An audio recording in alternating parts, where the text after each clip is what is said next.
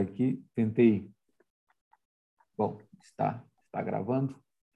É, eu, eu equalizei, eu, eu configurei aqui, pelo menos a gente, no, no, tempo ali da reunião, a gente pode ir até as três da madrugada. Eu não sei se nós vamos precisar esse tempo todo, mas está configurado para até as três horas. Hein? Amém? Irmãos, me permita só fazermos uma, uma breve oração aqui e a gente dá início às nossas discussões aí. Pai Santo, graças te damos. Louvamos o teu nome pelo privilégio de, mais uma vez, poder ter esse momento de comunhão, ainda que virtual, com meus amados irmãos. Pai Santo, nós bendizemos o Senhor. Bendizemos o Senhor por esses recursos que temos à disposição para encurtar essas distâncias e meditarmos naquilo que, pela tua graça, o Senhor nos concede como instrumento, como alimento da nossa alma, como fortalecimento da nossa fé. Que teu Santo Espírito possa ministrar, ministre os nossos corações essa noite, que tudo aquilo que for discutido aqui, Pai Santo, sirva para edificação da tua igreja e, acima disso ainda, para louvor e glória do teu santo nome. É isso que eu te peço, em nome de Jesus. Amém. Louvado seja o nome do Senhor. Irmãos, para a gente recuperar o nosso tempo da semana passada, Lembrando que nós tivemos uma pequena enquete aí e a gente optou por fazermos, por fazer, opa, admitindo a Priscila, a gente optou por fazer uh, quinzenalmente, né, os nossos encontros para dar tempos aí para os irmãos lerem, assim a gente conseguir otimizar então o nosso bate-papo. Deixa eu já dar aqui uma boa noite para a Priscila, que está chegando aí. Fique à vontade, viu, Priscila? Se quiser participar. Está é, tá com, a, com a, o vídeo ali fechado, mas sinta-se à vontade aí também para participação. Então, para a gente otimizar as, as discussões que não tivemos, embora foi muito bom na semana, na semana passada, eu pensei em fazer o seguinte, fazer aqui um, um breve, uma, uma breve uma, uma breve exposição acerca daquilo que eu julgo ser talvez a temática central ou o que mais se destaca em cada um desses três livros que nós vamos ver, o 3, 4 e o 5. E depois, a cada livro em que é, esses, essas minhas anotações acerca do tema central que se destaca, pelo menos ao meu ver, for apresentada, eu quero aí abrir para que os irmãos possam também externar se concordam que essa é a temática central do livro, se tem algo para acrescentar sobre essa temática central, ou se vocês identificaram outras temáticas que também se sobressaem ali, e aproveitar para compartilhar, então, aquilo que os irmãos identificaram. Mas para a gente fazer, então, uma varredura aqui, já no, no livro 3 das Confissões, esse livro 3 das Confissões de Agostinho, nós vamos ver que ele relata o tempo de Agostinho ali em Cartago. Agora, uh, essa e Cartago, que é uma das mais importantes cidades do Império Romano da, da época. Agostinho aqui ele está por volta dos 19 anos e ele é um estudante de retórica, né? entendendo que, mais uma vez, essa autobiografia que Agostinho faz não é apenas no sentido de narrar as suas experiências vividas. O objetivo de Agostinho é refletir hoje com uma cabeça de um homem de 43 anos, já convertido desde os 30, e agora já com uma mente moldada pela, pelas escrituras, uma mente de, já um bispo de Hipona, então ele faz uma reflexão da condição do seu coração enquanto ele experimenta aquela aquele momento de sua vida. Então, não é uma autobiografia apenas na narrativa dos fatos vividos, mas é uma reflexão da condição do coração do autor enquanto ele vive tais fatos. Aqui, na, no, no, livro 3, então, Agostinho está por volta aí dos 19 anos, já é um estudante de retórica, e a gente vai vendo que o objetivo de Agostinho, o objetivo dos pais de Agostinho, com essa sua formação intelectual é que Agostinho tenha proeminência, é que ele, ele esse é o, teu, é o alvo dele, a princípio, aqui o alvo único para sua busca de formação. Ele quer a fama, ele quer o sucesso, ele quer o reconhecimento que se tem a partir dessa colocação aí, dessa atuação na, na sua sociedade, que é o uso da, da retórica. Portanto, ele vai estudar retórica em Cartago. Nessa, na primeira parte do livro também a gente vai ver que Agostinho, Agostinho ele vai dar continuidade a essa análise que ele faz do estado da sua alma e ele vai nos mostrar aqui a progressiva piora da condição da sua alma. Então, isso fica claro na, na sua narrativa. E aqui acontece algo interessante. Né? a leitura do livro de Cícero, que é o, o diálogo de Hortêncio, aí, vai fazer Agostinho, então, se despertar para a filosofia agora. É, e com isso, então, a autorreflexão. Agora vai acontecer uma virada interessante na vida de Agostinho, que ele não passa, ele passa apenas não a buscar adquirir conhecimento apenas para descobrir como é a, a, retórica, como que é a estrutura, como que é a escrita dos autores. Ele passa a ler agora para adquirir o conteúdo daquilo que se é escrito. Então, através dessa leitura de Cícero, um, um, um, um livro que era comum de circulação nos seus dias, intitulado Hortêncios, e que a gente não tem muita informação desse, desse diálogo, desse livro, além daquilo que o próprio Agostinho narra, Agostinho, então, agora se volta para a filosofia. E aí, no, no capítulo 4 do livro 3, ele vai fazer uma declaração interessante, porque ele vai dizer levantar-se e retornar a Deus. Ele entende que aqui inicias a sua volta, a, o seu, a, a sua busca por Deus. Obviamente que aqui isso significa apenas o início desse retorno. Então, algo interessante que acontece aqui, eu queria destacar, mais uma vez refletindo nesse movimento da graça de Deus e da sua soberania, o que faz com que Agostinho se volte para sua para o desejo de conhecer a Deus é o contato que ele tem com a filosofia.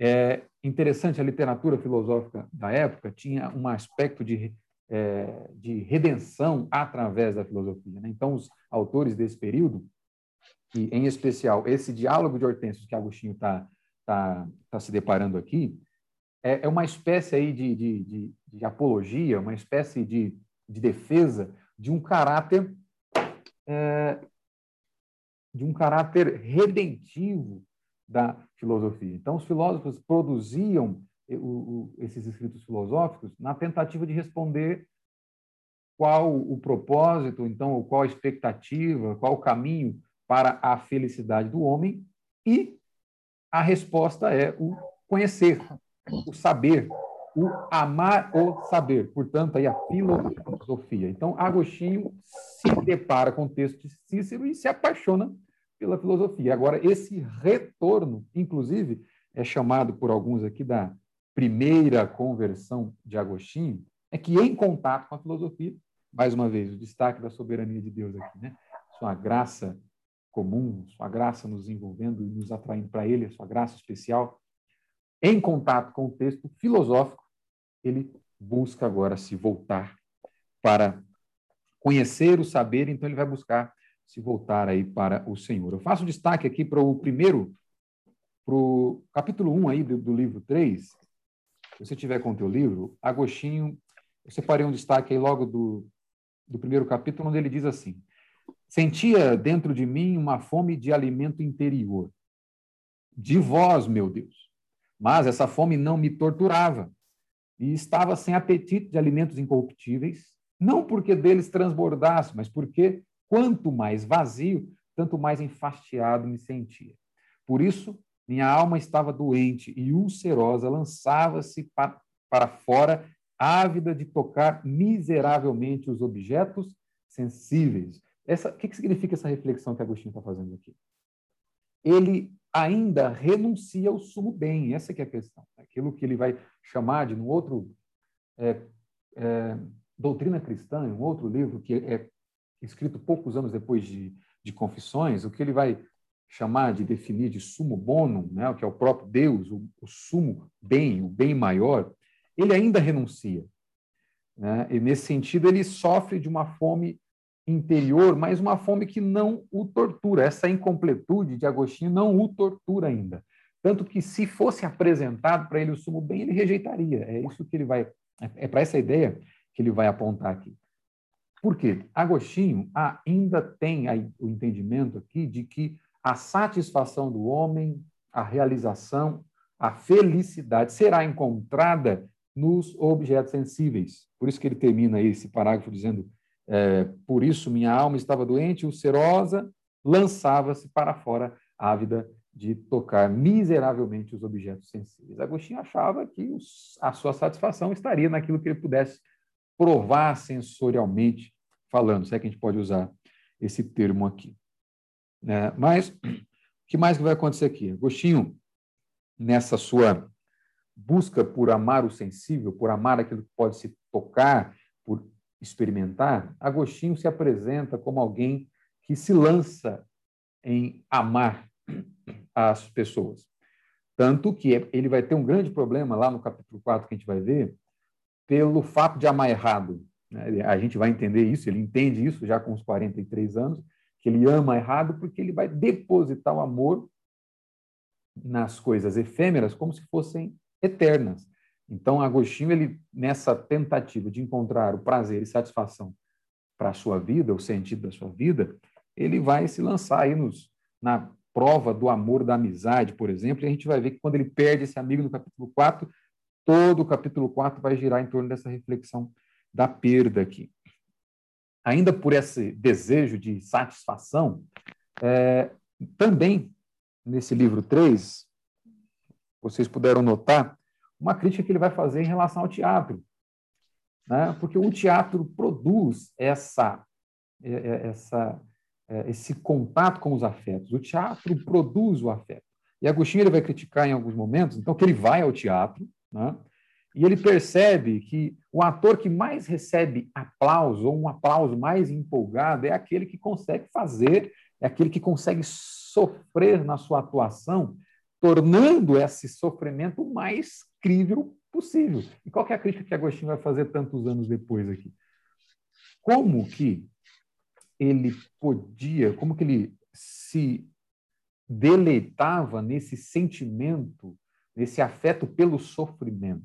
Né? A crítica que ele vai fazer é que o teatro não almejava eliminar o sofrimento, esse é o ponto, mas apenas uma satisfação com o sofrimento por parte do espectador. Então, assim, Agostinho, olha, eu estou me sentindo satisfeito com o sofrimento, com o sofrimento, e na verdade isso não está me mudando de forma alguma, porque a verdadeira compaixão é aquela que não quer ver o, seu, o sofrimento que se percebe, é aquela que quer participar da solução desse sofrimento. Mas isso ele medita muito tempo mais tarde.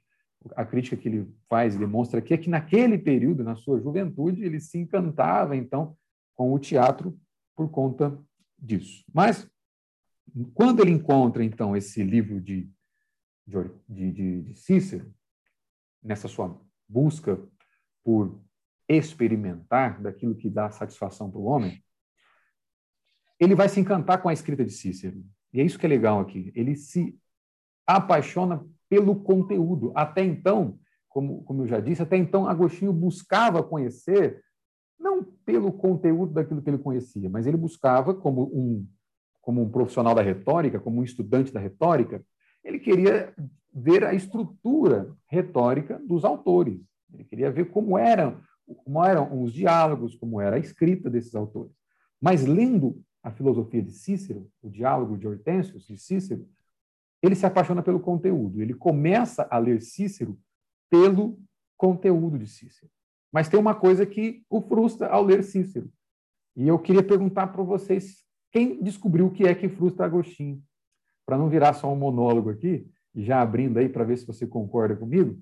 Ao ler Cícero, nós já, vi, já víamos aqui na introdução geral, Agostinho vai começar a sua volta ou o seu retorno para Deus, como ele próprio vai dizer no, no capítulo 4. Mas tem algo na leitura de Cícero que vai frustrar Agostinho. Falta algo no texto de Cícero. Quem descobriu o que está faltando lá? Faltava Cristo. Aleluia! Deu nem espaço. Glória a Deus.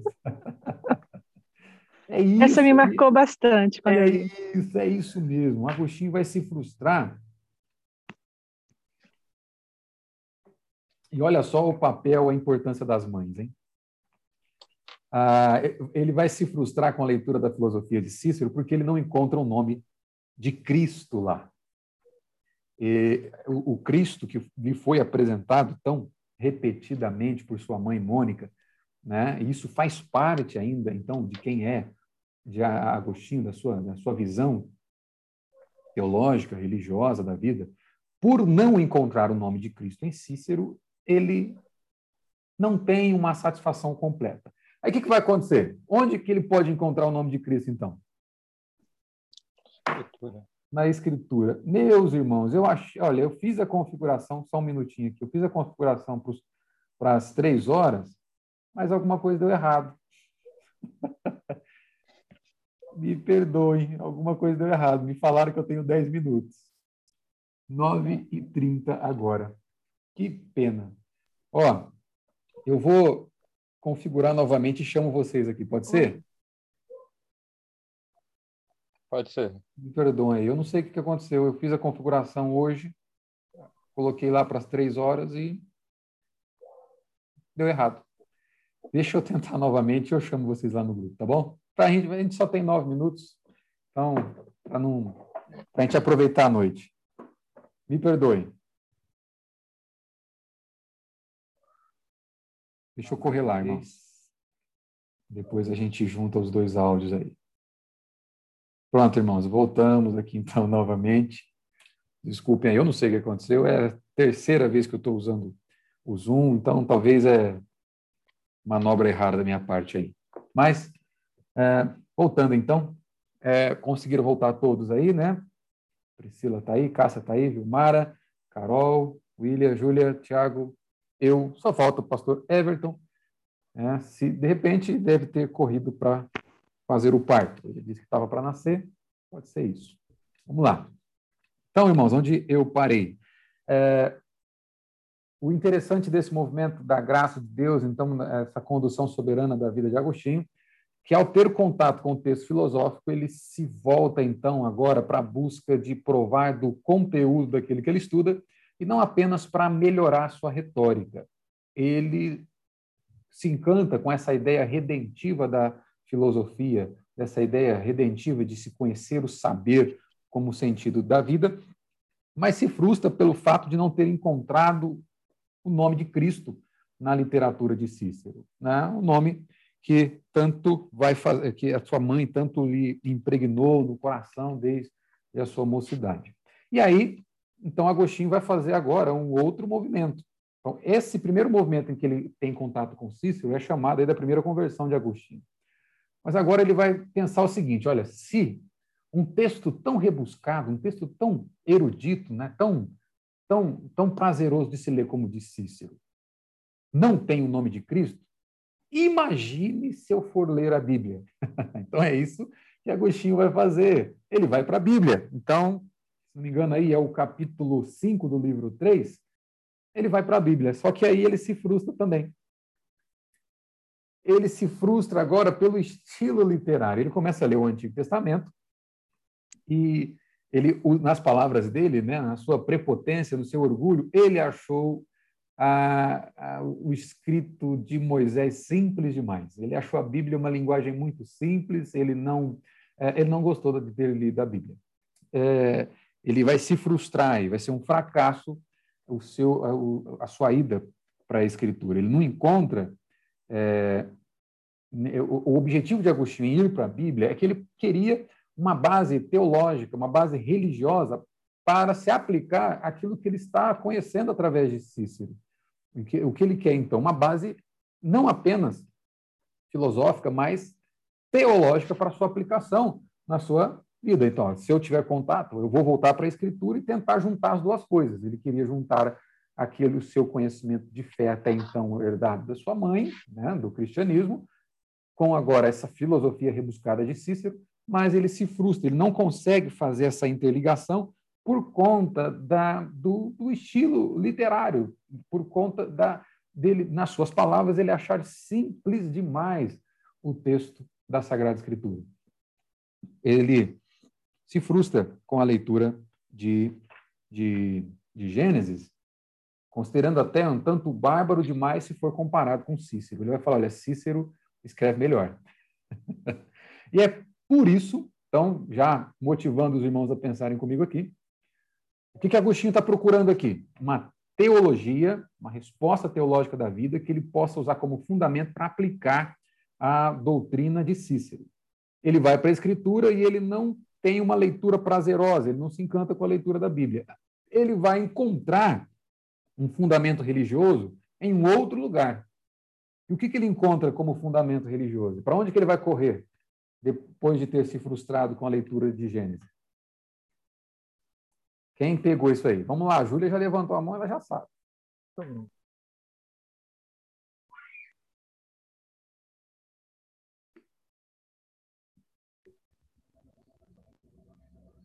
A Júlia queria falar alguma coisa? Está mudo ali ainda, não?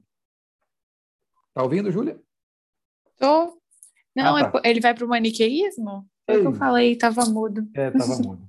Exatamente. Na, na sua busca por ter um fundamento religioso, teológico para a doutrina de, de Hortêncio e não ter encontrado isso prontamente na leitura do, do Antigo Testamento, ele vai para o maniqueísmo. Porque é justamente aquilo que o maniqueísmo tentava proporcionar ele tentava responder todas as questões da, da, da, da existência. É, alguém dos irmãos aí gostaria de fazer algum comentário acerca da forma como Agostinho expõe o seu contato com o maniqueísmo, ou posso dar andamento aqui?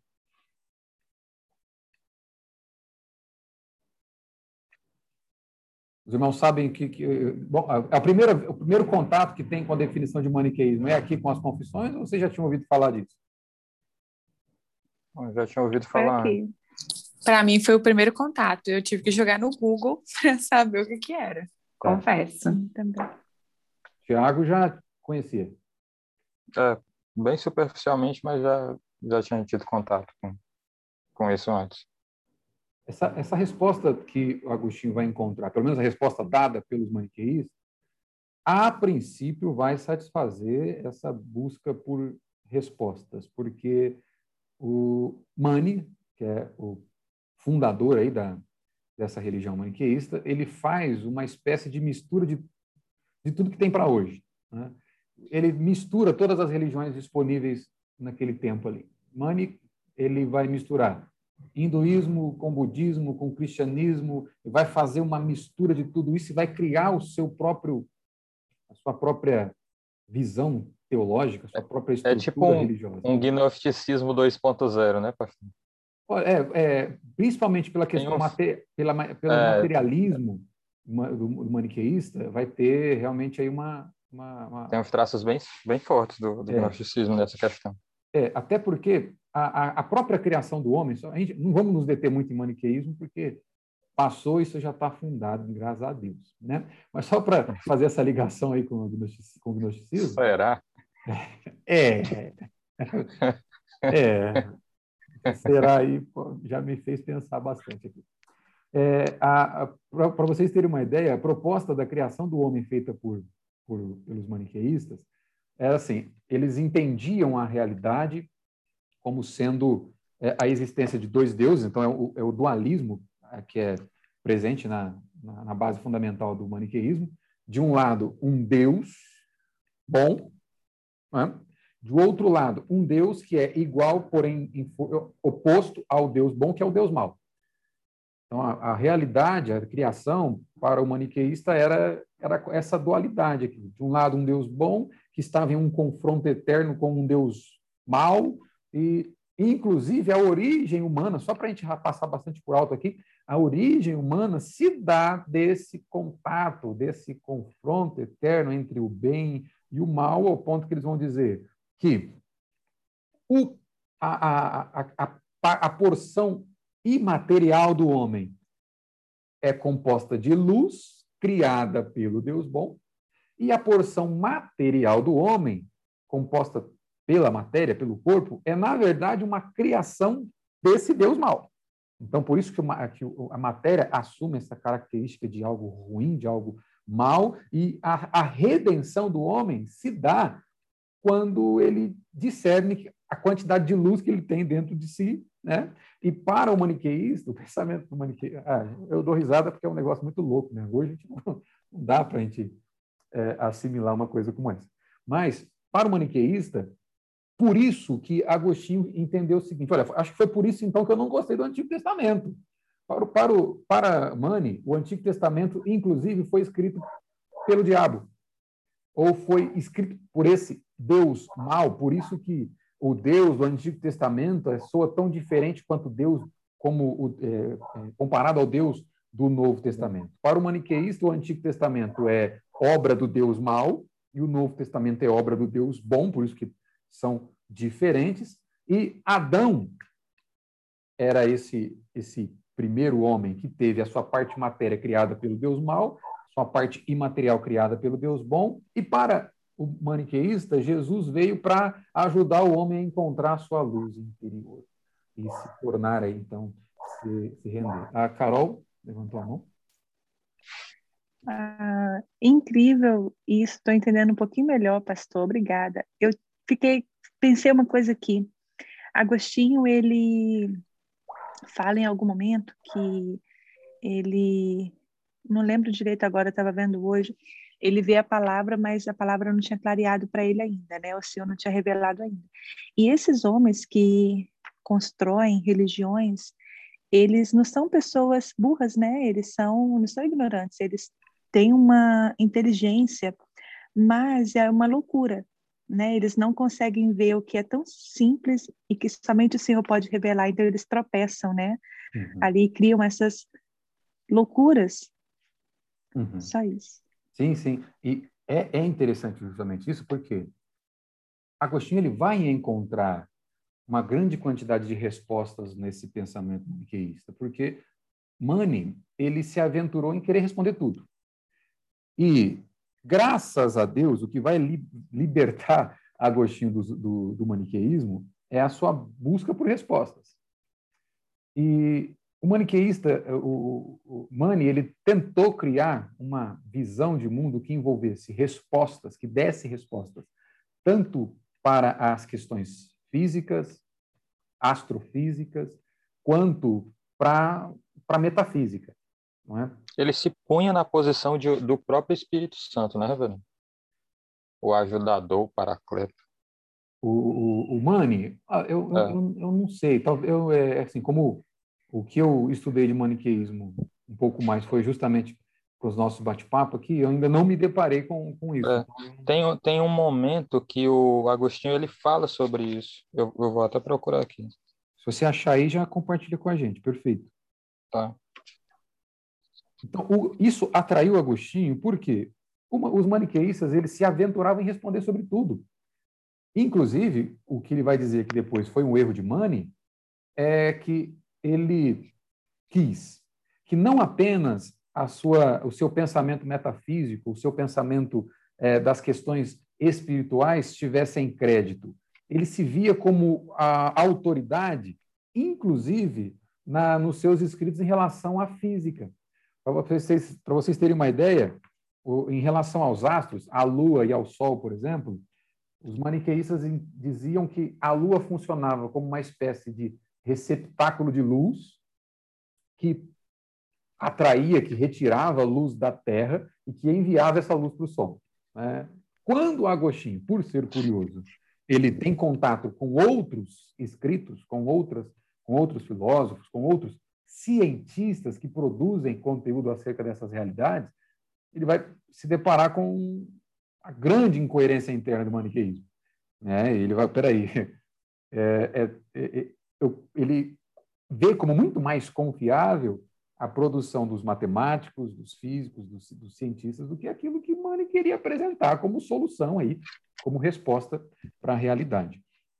A grosso modo, passando por alto aqui para a gente não perder muito tempo, depois é, entendo que dentro do movimento do terceiro livro aqui, esse seu contato com a filosofia de Cícero, essa sua busca por uma, um fundamento teológico para essa doutrina de Cícero, vai para a escritura, se frustra com a escritura, com, a, com o estilo simples da escrita da Bíblia e busca então agora aí aconchego intelectual nos maniqueístas. É, abro para os irmãos, se vocês identificaram alguma coisa mais que gostariam de comentar como temática desse livro, Reverendo, eu, à vontade. Eu encontrei lá a, a, o trechinho que ele fala sobre o, o Manes, se ver como o Espírito Santo, está lá no capítulo 5 do livro 5. Tá, tá. Que diz, pelo que Pode seu ler. objetivo, pelo que seu objetivo, uh, lê só as frases mais próximas, né? pelo que seu objetivo não é conquistar respeito, mas persuadir homens de que o Santo Espírito Consolador, aquele que enche os seus fiéis, habita pessoalmente nele com plena autoridade. Sim, perfeito. Obrigado aí por, por nos lembrar, viu, Tiago? então, irmãos, é, no livro 3, o que pelo menos me foi assim, que saltou aos olhos, é esse movimento de Agostinho. Lembrando que aqui Agostinho está, em, está na sua fase aí dos 19 para, 20, para os 20 anos. Ah, os irmãos identificaram mais alguma coisa que entendem como uma temática central aí do livro 3 ou querem compartilhar algo em relação a esse movimento intelectual de Agostinho? Aí? Fique à vontade. Achei interessante, pastor, que ele, ele, ele meio que troca uma idolatria por outra né, nessa busca. Os livros anteriores registram aí uma, uma vida muito libertina né? E ele, nos livros anteriores, como a gente viu, ele vai assim escrachar os erros é, de cunho mais carnal, por assim dizer, como roubo, a lascívia. E aí ele chega nesse nesse momento de busca, né, intelectual e por uma fundamentação teológica, e aí a resposta que ele encontra vai para um ídolo no outro extremo. É, ele sai de uma idolatria aqui, se desencontra ainda mais e parte para uma, uma outra idolatria. E aí é, eu achei interessante perceber que, é, buscando a escritura e não encontrando o Deus verdadeiro, ele só faz trocar um ídolo por outro, né? Exato. E aí ele atribui a esse novo falso ídolo a verdade que antes ele atribuía para o antigo. Sim. Sim. É, Calvino tem razão em dizer que o nosso coração é uma fábrica de ídolo, então, né? É. Mas, mas ele se decepciona rápido, né? Com, pelo menos a, na leitura, Sim. né? Parece que é rápido. É, ele Com... vai passar, ele vai passar, se não me engano, nove anos no maniqueísmo, né? É, acho que nove anos. Ele vai do, dos 19 até os 28, por ali. Aí, é, quando ele conhece, bom, já vou antecipando aqui. vamos lá, vamos lá. Mas ele, é, eu acho que em torno de uns nove anos que ele fica no maniqueísmo. Pastor William, ah, a Júlia abriu ali. É. Essa, essa impressão eu também tive de que é rápida, mas eu acho que é porque, ao mesmo tempo que ele está confessando as coisas e contando como acontecia, ele também está condenando, tá porque ele está relembrando. Sim. Então fica uma, uma coisa assim, né, meio. Uma, uma ambiguidade, parece que ele está, mas não está, mas na verdade ele estava, né? É, é isso. É porque o que a gente precisa lembrar? E, e, é, e uma é, coisa que chamou atenção, mas você também pontuou bem, é é que ele bateu na trave, né? Ele chegou nas. Tipo assim, agora vai, mas o orgulho e a soberba. É, isso me lembra também a parábola do semeador, né? Que às vezes bate a, a porta. Acontece com a gente também. Bate a porta, mas o nosso solo não está fértil. Não é o momento ainda. É, é, é lembrando, só para pontuar essa crítica que ele está fazendo ao maniqueísmo, mesmo declarando a, a, sua posição lá dentro, né, como alguém buscando saber por meio do, do, do maniqueísmo é que agora é um homem de 43 anos narrando a sua vida anterior e fazendo uma crítica de como que hoje ele pensa acerca da sua experiência anterior. Mas vamos lá, reverendo William, compartilhar algo aí?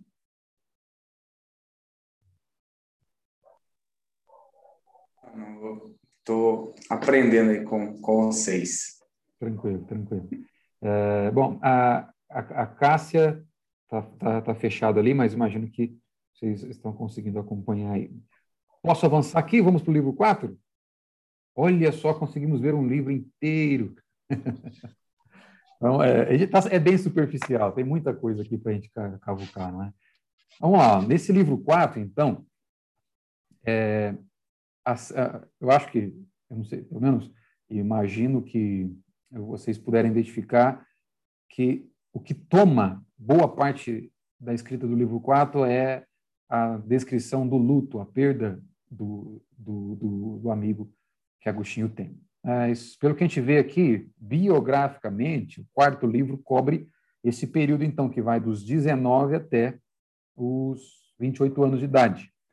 Agostinho aqui, ele já é um professor de retórica, que primeiramente ensina lá em Tagaste, depois ele vai ensinar em Cartago. Ele vai descrever uma participação num concurso de poesia dramática, isso vai estar aí no, nos capítulos 2 e 3, e também uma tendência à astrologia. Olha só, é, Agostinho era um cara que buscava tanto se envolver com a realidade, com conhecer, com conhecer, e de repente ele se encanta com esse negócio de astrologia também. Entre os capítulos 2 e 3 a gente vai ver ele falando sobre isso. E um amigo ajudou a se desligar desse negócio. Mas por que, que chama atenção? Ele via aqueles astrólogos observando os astros e fazendo predições, e ele, na sua busca por saber, ele quer saber, ele quer conhecer. Ora, tem alguma coisa para mim aqui, vamos ver o que, que é.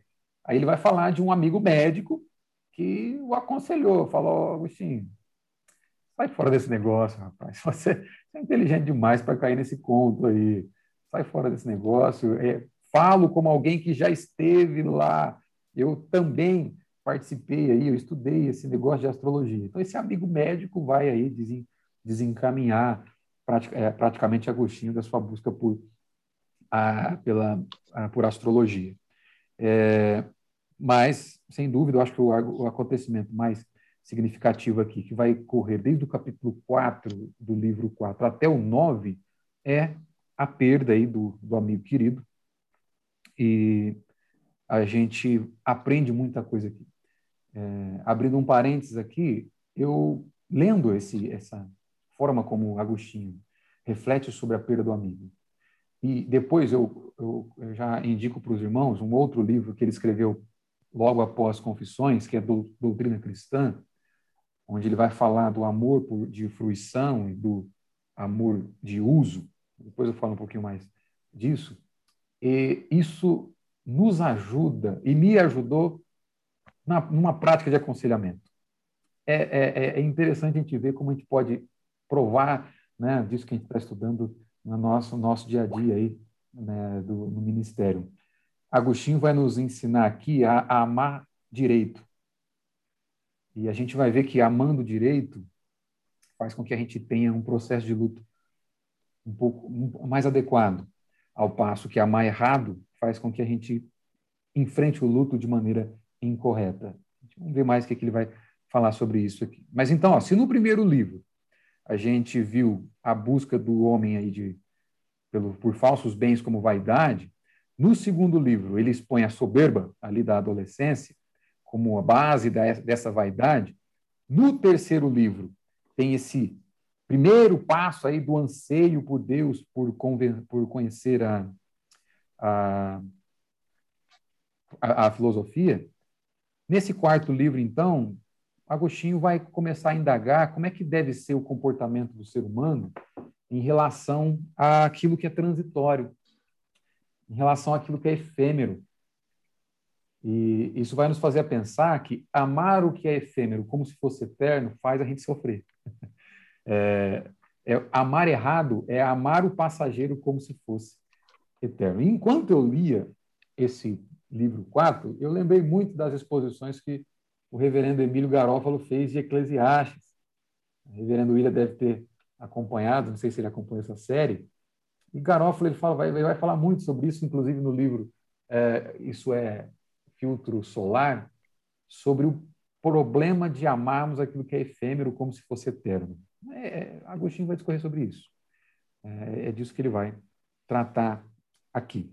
Ele vai se descrever como alguém que iniciou então agora uma nova orientação da sua vida, mas que ainda está profundamente preso aos velhos padrões de comportamento, essa busca então pelo saber, agora através do maniqueísmo, não vai mudar aquilo que Agostinho tem né, no seu coração aí. Mas para ir diretamente aqui, já no episódio da, da, dessa, dessa perda, o que eu acho interessante aqui é um, uma, um comparativo que os filósofos mais contemporâneos fizeram e uma crítica que eles fizeram acerca da definição que Agostinho passa a, a fazer no livro Doutrina Cristã, depois de refletir nessa ideia de amar direito aqui.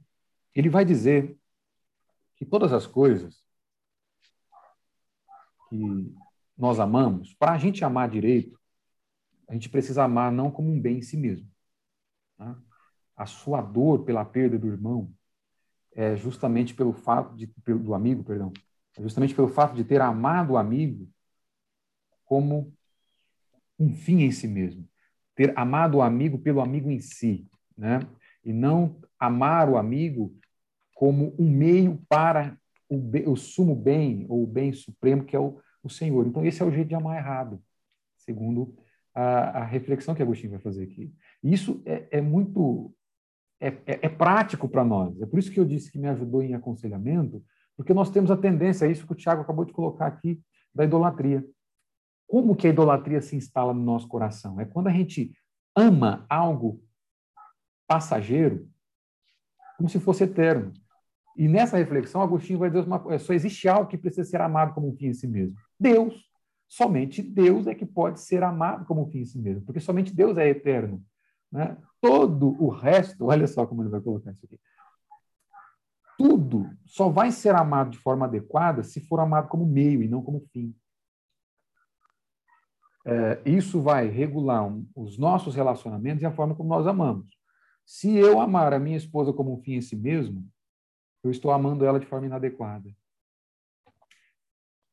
É, existe grande possibilidade dela ocupar um lugar de ídolo no meu coração. Porque eu preciso amá-la em Deus, é isso que Agostinho vai defender ali, né, nessa reflexão acerca do luto.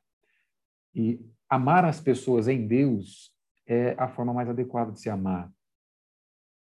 E, inclusive, isso faz com que a gente tenha um processo de luto é, adequado, porque nós não depositamos todas as fichas do coração naquilo que não foi feito para durar. E, e, refletindo isso no nosso, na nossa vida, irmãos, olha só, eu acho que é bastante. Não é frio, mas eu acho, acho que eu acho que Agostinho, eu entendo o que Agostinho quis dizer. É, os nossos, nenhum dos nossos relacionamentos como existem hoje foram feitos para durar eternamente. Por exemplo, só existe um relacionamento que foi feito para durar eternamente, é o nosso relacionamento com o Pai, é o nosso relacionamento com Deus. Eu não vou me relacionar como esposo da minha esposa por toda a eternidade. Nós, nós seremos irmãos. Eu não vou ser pai do Davi por toda a eternidade, pai da Bela por toda a eternidade. Eles não serão meus filhos por toda a eternidade. Então, esses relacionamentos da vida debaixo do sol não foram feitos para durar por toda a eternidade. E não entender isso faz com que nós tornemos essas bênçãos como é, um fim em si mesmo e deixam de ser bênçãos nas nossas vidas. Passamos, então, pastor. Passamos mais. Perdão. Pode ir lá. Não, é que mais uma vez eu recebi a mensagem do horário aqui. Eu ainda, vou, eu ainda vou aprender a mexer com isso aqui, ou, ou vamos achar um outro recurso que me dê mais tempo. Eu acho que a opção de, de, de esse tempo maior na versão gratuita do Zoom não funciona mais. O William mandou uma pergunta polêmica ali. Vamos lá, quer, quer colocar aí, pastor William? Eu tô, tô brincando. Isso aí é difícil demais. Eu só tô aqui. Só tô aqui aprendendo com vocês. Ah, eu, eu vou ler a pergunta, porque eu não, eu não vi quando ela caiu aqui. Vai lá. Não vai ter casamento no novo céu e na nova terra. Olha só, vai ter casamento, será? E aquele curso do Casados para Sempre, pastor? Não, como é que. oh, gente. É, é, que quando você disse né, que relacionamentos não foram criados para durar para sempre, a primeira coisa que me vem é o relacionamento de Adão e Eva. Então, eles não foram criados para durar para sempre. Uhum. Aí já começa aí. Eles vão ser para sempre marido e mulher? É, essa é a ideia. A pergunta inicial ali, é claro que a gente tem o todo da revelação para discutir acerca do, do, do, ocorrido e tal, mas o objetivo de Deus criá-los não era para sempre?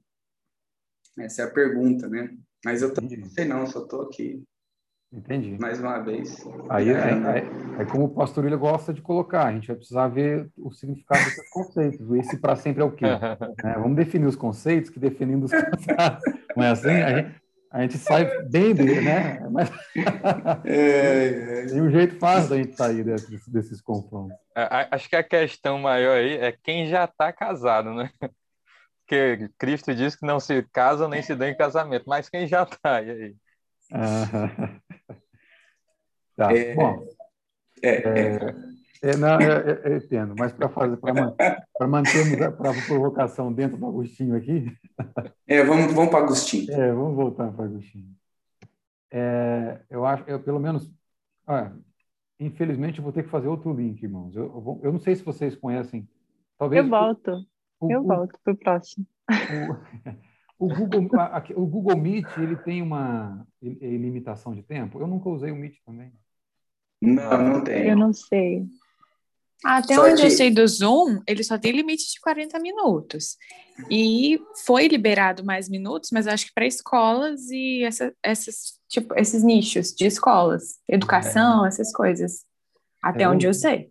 É, o Zoom não vai ser a melhor plataforma para nós, não. Nós vamos é, o, o Meet não tem, só que a qualidade é um pouco menor, né? Ele não como tem nós somos poucos, é, eu acho que o WhatsApp ele tem como fazer chamada para até oito pessoas. Nós somos mais que oito. Oh, pelo menos no grupo, acho que são 23. 23, ou... acho. 23. Hum. Né? Assim, Só hoje a gente está em oito, né? Ainda falta o pastor. É. Hoje teríamos nove aí no caso. É. é vamos, vamos, a gente, vamos tentar, é, vamos tentar pelo, na próxima vez pelo Meet, já que não tem limite de tempo, a gente perde um pouco de qualidade, mas pelo menos a gente não fica nesse gera Tem o Skype também. Tem o Skype também. Skype também. O Skype é uma, uma opção. É, é uma, uma pena, mas me perdoem. Né? E, olha que, e olha que eu sou de uma geração que já deveria saber disso. É... é irmãos, estamos ainda dentro aqui do. Esquece se vamos casar para sempre esse tema. É, esquece esse negócio. Eu vou apagar a pergunta. É. Não, pode deixar ela aí. Mas eu acho assim, a proposta que foi, a, a provocação que foi colocada aqui, é amar correto no sentido de amar tudo como meio e não como fim em si mesmo. É, qual é a melhor forma de amar, por exemplo, entendendo a, a, reflexão de Agostinho? Qual a melhor forma de amar a minha esposa como um meio e não como um fim? Isso gerou um questionamento grande de críticos de Agostinho, principalmente na modernidade, é, porque a, a, base da ética do kantiana, por exemplo, o Kant vai dizer que aquilo que é o objeto do afeto deve ser amado como um fim em si mesmo, porque essa é a maior forma mais ética de se amar as pessoas. Eu não posso usar as pessoas. Eu devo amá-la como um fim em si mesmo. Então, isso é mais ético. Kant vai pensar assim. Agostinho vai falar, não, eu tenho que usar as pessoas para um fim maior, que é Deus. Aí, essa crítica vai surgir, porque, mas peraí, eu vou usar, então eu vou funcionalizar as pessoas? Mas não é esse o sentido. Não é eu transformar as pessoas num instrumento para que eu alcance prazer em Deus. Não. É qual a melhor forma de amar a minha esposa em Deus? ela estando em Deus também. Então, eu vou assumir um compromisso com ela para que juntos estejamos em Deus. Para aproximá-la de Deus é a forma mais adequada de amá-la. Essa é, eu acho que é uma reflexão que cabe aqui desse amar correto. Então, eu, ela, ela será amada não como um fim em si mesmo. Eu não vou depositar o meu coração nela, nos meus filhos. Eu não vou de, é, ter. Eles não vão ocupar um lugar de ídolo, pronto. Eles não vão ocupar um lugar de senhor no meu coração mas vão ser amados adequadamente, vão ser amados como meios. Porque amá-los como fim em si mesmo é esperar deles algo que eles não podem me dar, que é uma satisfação plena, que só o eterno pode nos dá. Então, aí sim, nós amaremos de forma adequada. E isso vai nos ajudar com o luto, isso vai nos ajudar a orientar e alinhar o nosso coração com aquilo que é eterno e com aquilo que é efêmero, amando as coisas de forma adequada e amando Deus acima de todas as coisas. Acho que a Carol abriu ali. Irmãos, vamos usar o tempo que a gente tem aqui, aí eu mando. É, eu pensei, eu pensei que então é um exercício, porque me deu muito que pensar. É, já é uma noção que eu tenho, né, de que nós vamos morrer, ou que meu esposo vai morrer, ou que meus filhos possam, podem morrer, e que o cristão ele sofre o luto diferente do ímpio, né, porque temos esperança e tudo mais. Mas conforme eu ia ouvindo o irmão expor, eu fiquei pensando que parece que é um exercício a gente da gente sempre devolver para o Senhor aquilo que nós temos recebido dele, né? E deu vontade de chorar que enquanto eu ouvia o irmão falando, eu falei, ah, mas eu não quero não passar por isso. e ali mesmo eu confrontei o que tem dentro de mim, né? E uma dependência, o pensamentos e sentimentos que eu tenho, eu falei, nossa, eu preciso devolver isso para o Senhor, preciso devolver isso para o Senhor, preciso entregar eles constantemente. É... A, a, prática é mais difícil, eu concordo com a irmã. Eu acho que todos nós precisamos fazer essa é, reflexão. Achei interessante, eu, achei interessante uma coisa que o reverendo falou, no sentido da gente usar pessoas como meio para a glória de Deus. Né? E aí o senhor entrou na questão de, de que dessa ética kantiana, né, de que poxa, mas elas seriam uh, utensílios, né? Elas seriam usadas. E assim, a, a partir do momento que a gente de fato ama as pessoas em Deus, elas estão sendo verdadeiramente amadas. É, esse é o, o sentido do amar em Deus. É. Quando a gente idolatra essas pessoas, aí sim elas são utensílios da nossa idolatria. E quando elas não funcionam dentro do nosso desejo idólatra, aí o negócio pega. É, aí, aí dá briga, aí dá quebra-pau, aí... É. Porque ameaça aquele ídolo que a gente projetou em cima daquela pessoa. Né? Então, é, é a idolatria que torna do indivíduo só um utensílio do, que funciona dentro do meu próprio prazer. Sim. E quando a gente ama de fato em Deus, quando a gente enxerga essa pessoa a partir de Cristo, essa pessoa ela está sim sendo verdadeiramente amada. Achei Amém. legal essa, essa colocação. Amém. Irmãos, temos menos de 50 segundos. Eu vou, a gente volta para finalizar o, cap, o livro 5, tá bom? Desculpe mais uma vez. Nós voltamos para o final dessa trilogia. Será que esse esse medo, né, essa, essa angústia e esse pavor dos resultados da pandemia, da perda de entes queridos, da perda de, da própria vida, a gente poderia atribuir a uma inexistência de fé e de conhecimento de Deus, ou a gente poderia atribuir sobre a existência de diferentes níveis de envolvimento com essa fé de, de, e de, de, de, de, de envolvimento, de captação desse conhecimento de Deus. O que, que vocês acham? Reverendo William.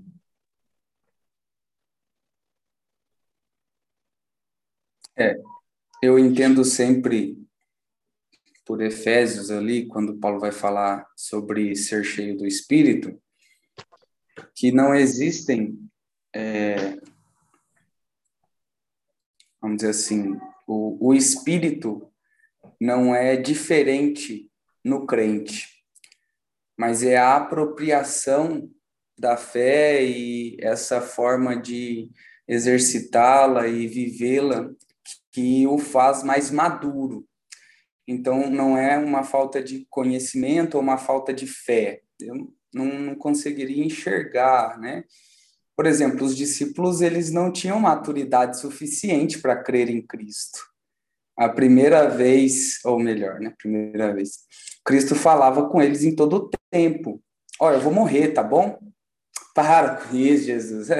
Morrer, ah, coisa boba, fica falando aí. Vai morrer. Rapaz, quando pegaram ele no Getsemane, Pedro ainda teve a última tentativa lá, arrancou a orelha de mal para ver se Jesus ia se manifestar como o Messias político e matar todo mundo ali, mas ele não fez isso. Ele falou: Pedro, meu reino não é assim. Não é pela espada, Pedro. Meu reino é transformando corações. É assim que ele vem, né? Ele não fez e todo mundo deu no pé quando você vai ver ali para a crucificação, para a morte, para o sepultamento, já que a gente está falando de luto, né? Jesus teve um ofício fúnebre, gente. Jesus teve. José de Arimateia foi lá pedir o corpo dele para enterrá-lo. Foi um ofício fúnebre. Né? Depois eu falo um pouquinho sobre luto e ofício fúnebre. Mas os discípulos deram no pé. Eles é, ainda não tinham entendido né, tudo isso, apesar de caminhar com Cristo, caminhar, né, conhecerem, mas eles ainda não se apropriaram ali da fé. Provavelmente a, a fé não estava em Cristo mesmo, como ele estava querendo dizer, uma fé em outro Cristo, um Cristo político ou outra coisa, até que o Espírito de fato abre o coração deles e eles entendem, né?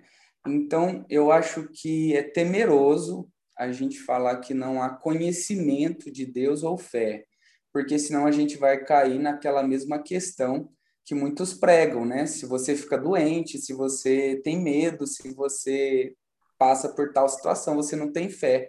Deus está vendo que você não tem fé. E às vezes não é assim, né? Às vezes é uma falta de falta de uma falta de falta, não, né? mas é uma questão de falta de maturidade, Muito, né? né? Estou usando um hebraísmo aqui para fazer um superlativo é, aqui, né? repetir, a, repetir a história uma vez. Tiagão, você Reverendo William, Reverendo William, muito obrigada pela forma que o irmão colocou as palavras. É, eu me expressei mal, usei a palavra errada, por pensar errado mesmo, e percebi que eu generalizei, né? E que perigo se eu tivesse em público, distante dos meus irmãos, para me corrigir aqui. É, então, de, de, tudo que o irmão falou, eu acho que eu colocaria é, pouco conhecimento, pouco conhecimento, né? E esse conhecimento não determina a salvação de ninguém. Pode ser que a pessoa sofra um pouco mais, né? Fique desesperada, mas ela não vai perder a sua salvação porque está sofrendo desesperadamente porque alguém morreu, né? É, ela ainda, se for uma eleita do Senhor, ainda será salva, mas ela vai sofrer um pouco mais é, aqui nessa terra. E se ela já tiver um pouco mais à frente na caminhada, é, tudo pela graça de Deus também, porque esse amadurecimento não vem dela mesma, né? Vem do próprio Senhor, para os propósitos que ele tem. É, então, pode ser que ela direcione esse sofrimento, o sofrimento dela seja direcionado de uma forma diferente. É, eu lembrei consegui, de uma... Consegui expressar melhor? É, é a mais aceitável, assim? Sim, ficou claro. A, a Carol falou bom, agora, eu lembrei... Vou prestar mais lembrei, atenção. Lembrei de uma, uma colocação, acho que é do, do Carlson, que ele fala sobre... Ele ilustra uma, a situação lá da, da passagem do anjo da morte no Egito, é o Carson que faz essa colocação, não lembro direito, mas ele, sobre essa questão de, de dúvida, medo, ansiedade, e de, de que isso de fato é, é, assim, é, não é produto de uma falta de fé, mas de uma fé ainda em formação, né?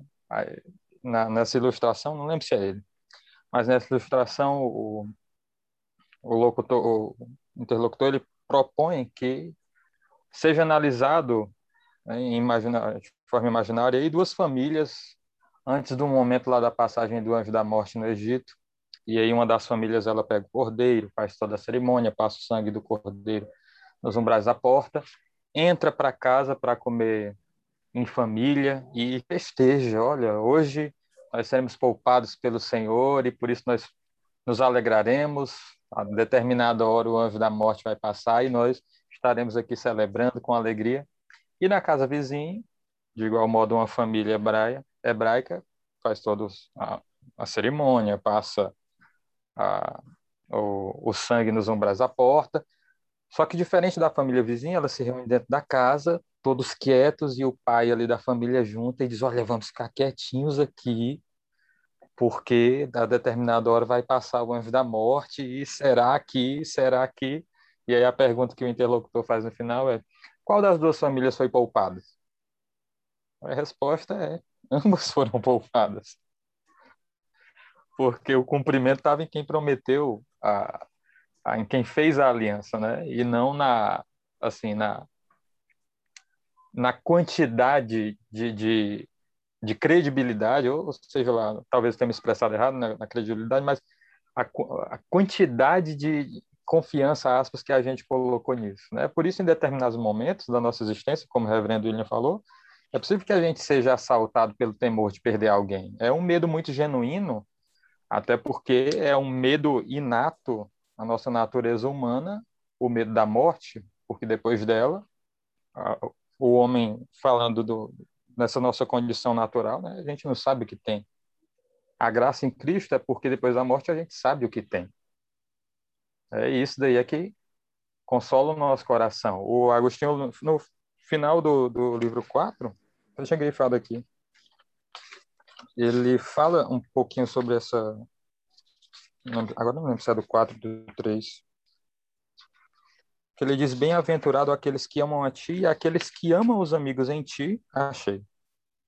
No capítulo 9, Bem-aventurados os que amam a ti, amam seus amigos em ti e fazem inimigos por amor a ti. Pois somente estes não perdem nada precioso, pois tudo o que está em ti não pode ser perdido. Então, então a gente sabe a resposta, né? A gente, o mistério foi desvendado em Cristo. Para os eleitos, a gente, o que tem para além da morte não é não é um véu escuro, né? Mas é um dia claro. Amém. É. E, e é, pegando tudo que vocês estão falando e a Carol também, é, é nesse momento assim que a gente tem tido, que a gente desenvolve a maturidade, né? Preste atenção, não sei aqui quantos já estudaram eleição, providência, esses são temas dificílimos, né? Eu tenho acompanhado aqui alguns discipulados e na minha igreja eu discipulo com a confissão de fé de Westminster, né? Porque essa é a forma pela qual nós vamos expressar a fé presbiteriana, que a gente crê, a gente e vê que a, a confissão é a melhor ou a, a mais bem sistematização do que a gente entende ali da escritura, né? Mas cada vez que eu vou para esses assuntos, eu me aproprio mais deles. Né? Eu, eu não esgotei ainda o meu conhecimento deles. Tem dúvidas ainda sobre eleição. Eu tenho dúvidas sobre providência. Só que quando eu vou para eles novamente, eu falo: não, vamos ver o que, que Deus quer me ensinar aqui. E aí eu começo a lapidar mais uma vez o meu coração para colocá-lo diante de Deus falar: Senhor, é, é isso mesmo. Então não é que eu não tenho fé em Deus, eu estou me apropriando mais. Então, acho que essa é a ideia. Né? Então, eu usaria, Carol, a, a expressão é, nem tanto pouca fé, falta de apropriação. Eu usaria essa expressão. Né? A gente ainda não se apropriou. Porque pouca e muita fé, não sei se é, é a melhor. É, a melhor forma de comunicar. Eu acho que a melhor forma é apropriação. Todo mundo tem a fé que Deus deu.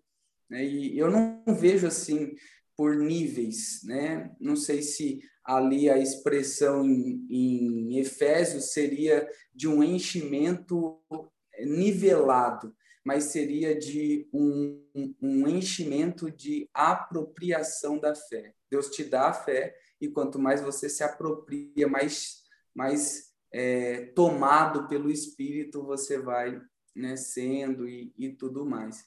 Então, é, eu, eu tenho pensado nisso. Eu também ainda não consegui articular muito bem essa questão de níveis de fé e apropriação.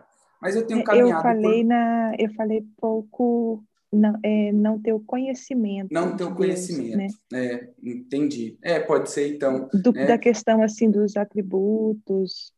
Sim, sim. Né? né? E, e como você falou da providência, do, do plano, porque tudo tem mudado para mim depois que eu conheci as doutrinas da graça e que comecei a estudar os atributos de Deus.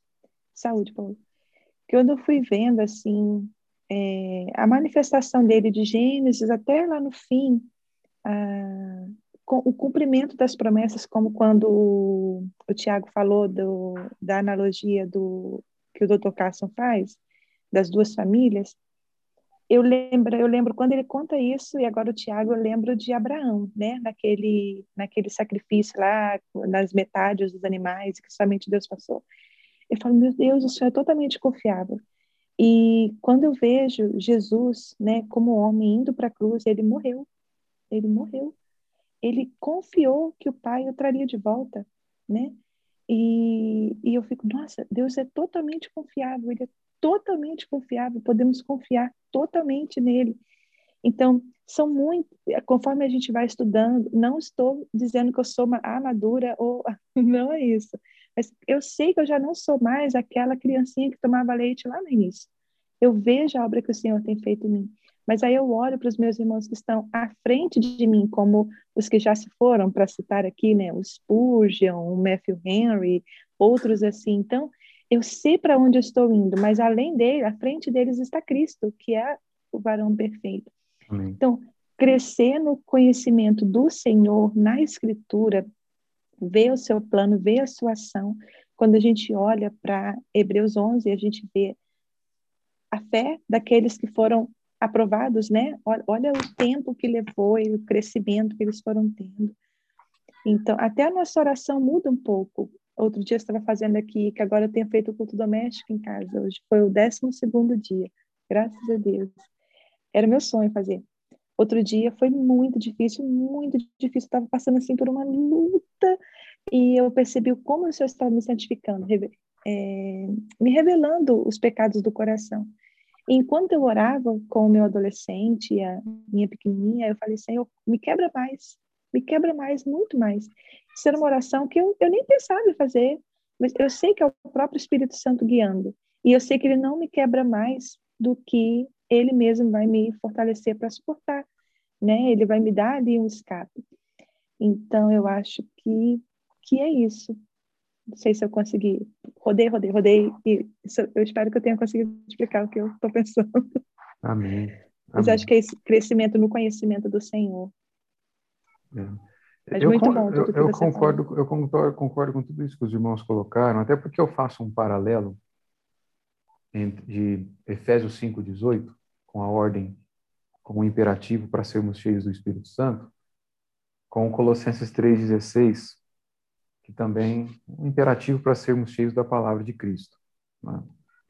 E pensando nos resultados do indivíduo cheio do Espírito Santo e dos, dos resultados do indivíduo cheio da palavra de Cristo, como o próprio capítulo 3 de Colossenses e capítulo 5 de Efésios apresentam.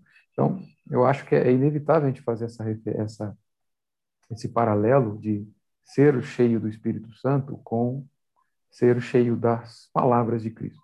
Então, que é por onde vem né, a nossa assimilação do Evangelho, a nossa assimilação dos atributos de Deus naquilo que Ele se revelou para nós nas Escrituras. Então, penso que está intimamente ligado realmente aí.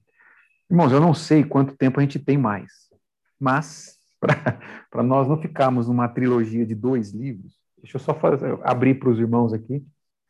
Nós entramos no livro 5, talvez a gente não consiga terminar, mas é, eu queria fazer diferente. Alguém gostaria de, de comunicar aí, ou de compartilhar o que, que identificou como temática central do livro 5? A Júlia, que já leu até o livro 10?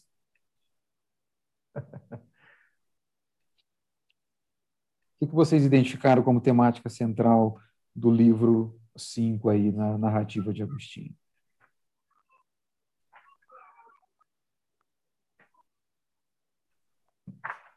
Não? Tiagão, caiu? Bom, então, eu falo mais uma vez. Aí, se vocês concordarem, eles só vão acenando assim. Beleza, é... Tiagão. O Tiagão está dizendo que vai precisar sair. Deus abençoe. Obrigado aí pela tua participação até aqui. Reverendo William, falar? É, eu não li, só ia falar isso. Tá joia. Seria a busca pela verdade?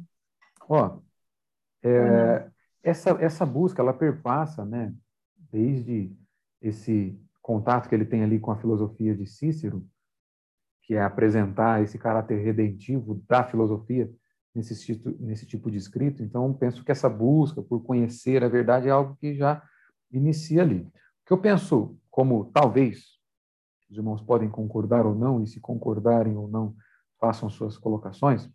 que o que surge como temática central aqui é a erosão do maniqueísmo. Que é isso. Agostinho agora vai se frustrar de novo. Olha só. Deposita o coração em algo e se frustra. Deposita o coração na busca pelo reconhecimento através da retórica, se frustra. Deposita o coração na busca da filosofia, se frustra. Deposita o coração no maniqueísmo, vai se frustrar também. E ele vai se frustrar com o maniqueísmo, principalmente depois de ter contato com um dos principais mestres maniqueístas da época, o Fausto, deve ter lido esse nome aí. Né? E ele, ele... foi bem decepcionante, né, para o Agostinho. Foi, porque Agostinho, assim, ele sai da escritura e vai para o maniqueísmo porque ele tem a expectativa de que o maniqueísmo ia dar essa fundamentação religiosa ou teológica para a doutrina de Cícero. E ele busca uma visão aí holística da vida, ele busca uma cosmovisão que o maniqueísmo até tem a pretensão de apresentar. Mas quando ele se encontra com o grande nome do maniqueísmo da época, ou um dos grandes nomes, grandes nomes do maniqueísmo na época, que era Fausto, ele se frustra. Ele olha para o jeito de Fausto falar e fala: olha, é até engraçado, é até é, a, a, oratória dele é até interessante, mas não é lá grande coisa. E, inclusive, as principais buscas por resposta estavam em relação à questão do mundo físico, do mundo sensível em si. E o Fausto vai dizer para ele: olha, eu não sei nem tenho pretensão de saber. Então, isso vai deixar Agostinho frustrado. Mas, peraí, eu estou buscando o quê? Ah, então, assim, em contato com isso e com a própria incoerência de muitas coisas dentro do maniqueísmo, Agostinho vai se frustrar e vai, na sua contínua busca, ele também agora vai partir para o ceticismo acadêmico. Né? Ele se não me recordo, se não me falho a memória na sua ida para Milão, agora para ter um cargo de importância lá também, trabalhando com, com o imperador, ele vai buscar agora na, no ceticismo acadêmico, que era defendido por, por Cícero, então aí as respostas para as suas perguntas. Mas não vai demorar muito tempo, ele também vai se frustrar com o ceticismo, e vai escrever a obra lá contra os acadêmicos por conta dessa frustração sua com o ceticismo. Então, em resumo, essa incoerência interna do maniqueísmo faz com que Agostinho deixe de ter aí o maniqueísmo como uma predileção aí da sua busca por unir a filosofia de Cícero com algum sistema doutrinário, algum sistema teológico de, que tivesse implicações práticas. E em Milão, Agostinho vai conhecer um bispo. Quem sabe o nome do bispo que Agostinho conhece? Ambrósio. Matou mais uma. Agostinho vai. Todo conhecer... mundo sabe. Agostinho vai conhecer Ambrósio. E Agostinho vai dizer assim: olha, a... É, ele vai começar a ouvir Ambrósio. E a Mônica, imagina, né? A mãe de Agostinho, agora, por ele estar tá tendo. Ela venerava o bispo Ambrósio. E por ele se conhecer, então, o bispo Ambrósio, agora a Mônica vai ficar muito feliz, né? vai interceder por essa relação aí. Agostinho ele vai, a princípio, para buscar observar a oratória, a retórica do bispo Ambrósio. E ele, ele vai se encantar com o bispo Ambrósio também. Ele vai gostar muito do bispo Ambrósio, eles vão ter uma, uma, uma relação de de, de, uma relação bem próxima. Eu estou passando bem por alto, viu, irmãos, por conta do nosso horário e por medo de não dar tempo de fazer tudo aqui e os irmãos vão falarem. Mas o que mais vai marcar agora, no maniqueísmo, Agostinho rejeitou, então, a leitura do Antigo Testamento, porque os maniqueístas diziam que era uma obra do maligno para tentar enganar o povo da luz, enganar os eleitos. Eita, chegou mais uma vez os nossos dez minutos aqui. Aleluia, Jeová. É, eles me lembram que eu tenho que fazer um upgrade, mas eu não vou fazer. Não. Então, Agostinho vai, o que vai encantar Agostinho é o método alegórico de Ambrósio expor as escrituras. Isso vai fazer então, e a gente vai ver mais a partir do, do livro 6, agora Agostinho encontra uma forma, uma hermenêutica que o atrai para a leitura do Antigo Testamento. Então ele volta a reconsiderar o Antigo Testamento por conta do método alegórico, alegórico de Ambrósio, que faz então que ele, com que ele encontre Cristo nas páginas do Antigo Testamento e ele vai aplicar esse método alegórico, alegórico que a gente vai ver nos capítulos também 11 até 13 para interpretação dos versos iniciais de Gênesis. Então, é isso que eu vi, que eu vi aqui como pontos de destaque que a gente poderia fazer no livro 5, essa sua frustração com o maniqueísmo e agora então conhecendo um bispo católico, bispo cristão da época, ele vai se voltar novamente para a religião da sua mãe, pensando que ele vai conseguir isso só lá no livro 9, mas mais uma vez aqui agora Agostinho volta-se, vai, vai voltar os olhos para a escritura através do método expositivo de Ambrósio, o método alegórico. É, os irmãos identificaram alguma outra coisa? As irmãs que estão me acompanhando aí, nesse livro 5, acham que o, é, não, essa não é a temática central? O que, que vocês gostariam de falar? Eu fiz um print aqui já, mas eu vou, vamos fazer outro, viu? Os irmãos estavam bem é, descontraídos no print. Vou fazer mais um. E aí, Júlia, o que, que você me diz do livro 5? Está mudo. Muita responsabilidade que estão jogando por cima de mim, hein? Acho que, eu, sou a ca... eu sou a caçula do grupo. Não, o, ca... a caçulinha. Eu, o caçula é o William, depois eu aí. aí ah, tá, verdade. eu acho, não, me chamou a atenção, só um comentário, acho que também já, já falou tudo. Não precisa de acréscimo. É, é como ele encontra nesse Ambrósio é, a suavidade na fala, né, que ele não encontrava nos eruditos. Isso chama muita atenção mesmo, que às vezes a, a, a gente tem esse contato, né, esse, esse que é o, o agir de Deus na, na, nossa vida, porque a gente não produz nada de bom, a gente não tem nada de bom. Então, esse contato, como, como esse, esse proceder pode ganhar as pessoas. Só esse comentário sucinto. Hum. Carol?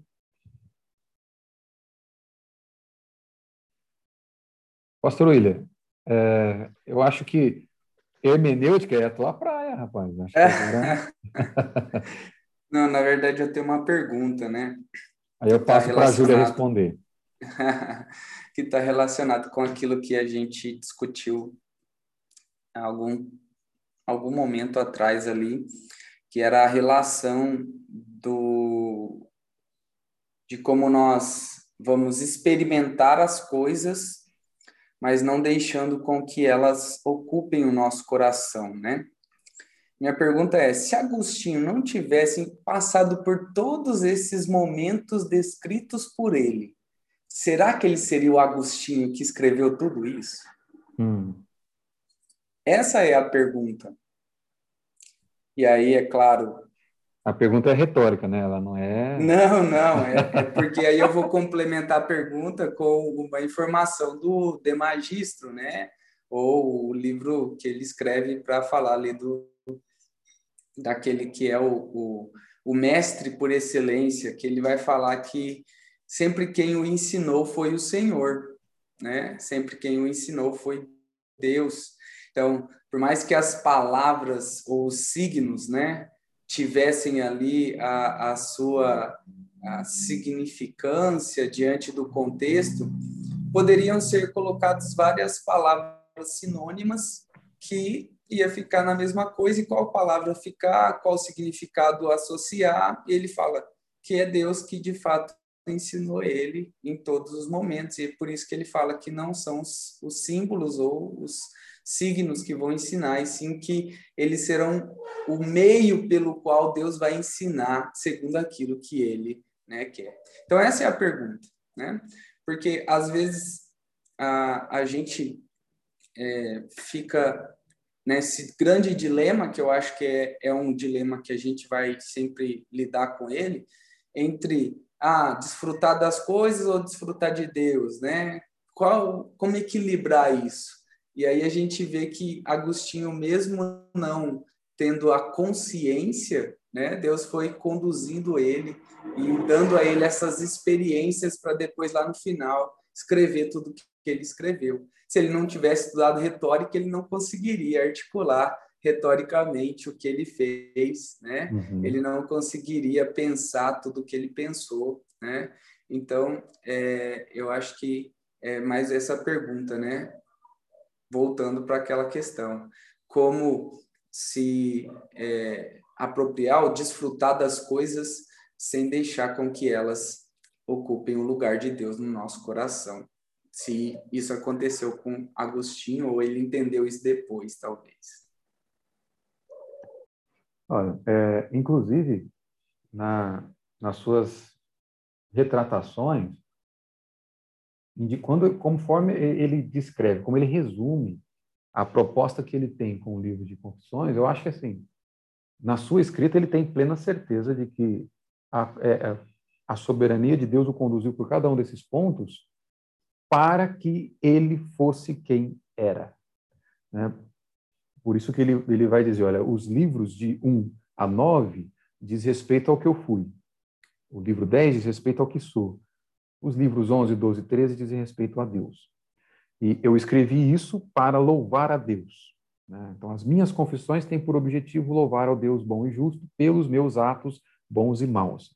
Então, eu penso que é, é, é bem é, presente, é bem real o entendimento que Agostinho tem de que a soberania de Deus é, proporcionou todas essas experiências para que ele pudesse avaliá-la no futuro com essa mente cristã, essa grande mente cristã, e nos servir aí de um ótimo companheiro para a nossa própria caminhada, porque a gente também tem mania de aplicar o coração no lugar errado, a gente também tem mania de amar errado, a gente também tem mania de, de amar como eterno aquilo que é efêmero e de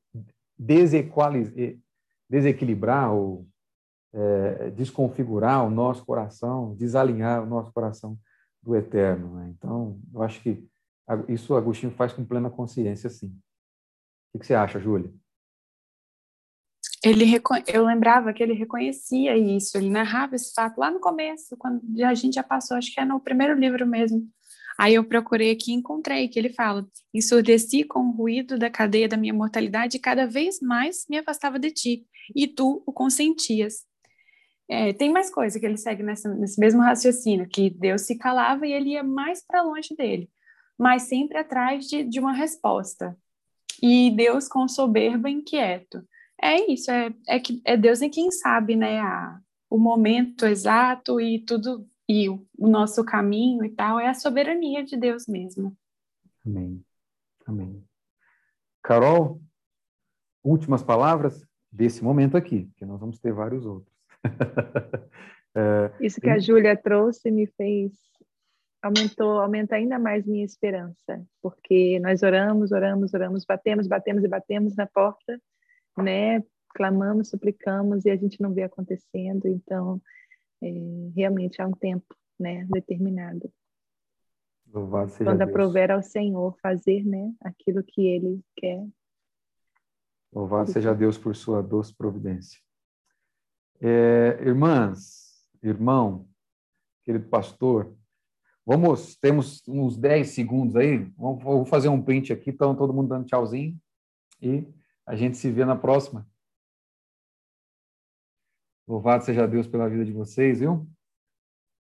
Muito obrigado mais uma vez pela participação, obrigado pela participação da Cássia, da Priscila, da Vilmara, ficaram quietinhas ali, mas é, ah, penso que participando também. Vilmara, dá um tchauzinho aí para mais um print. Aí, ó. Aí, mais um. Pronto. Pronto, aí, ó. Vai ficar mais bonito aqui. O print saiu com a mensagem da Eu estou terminando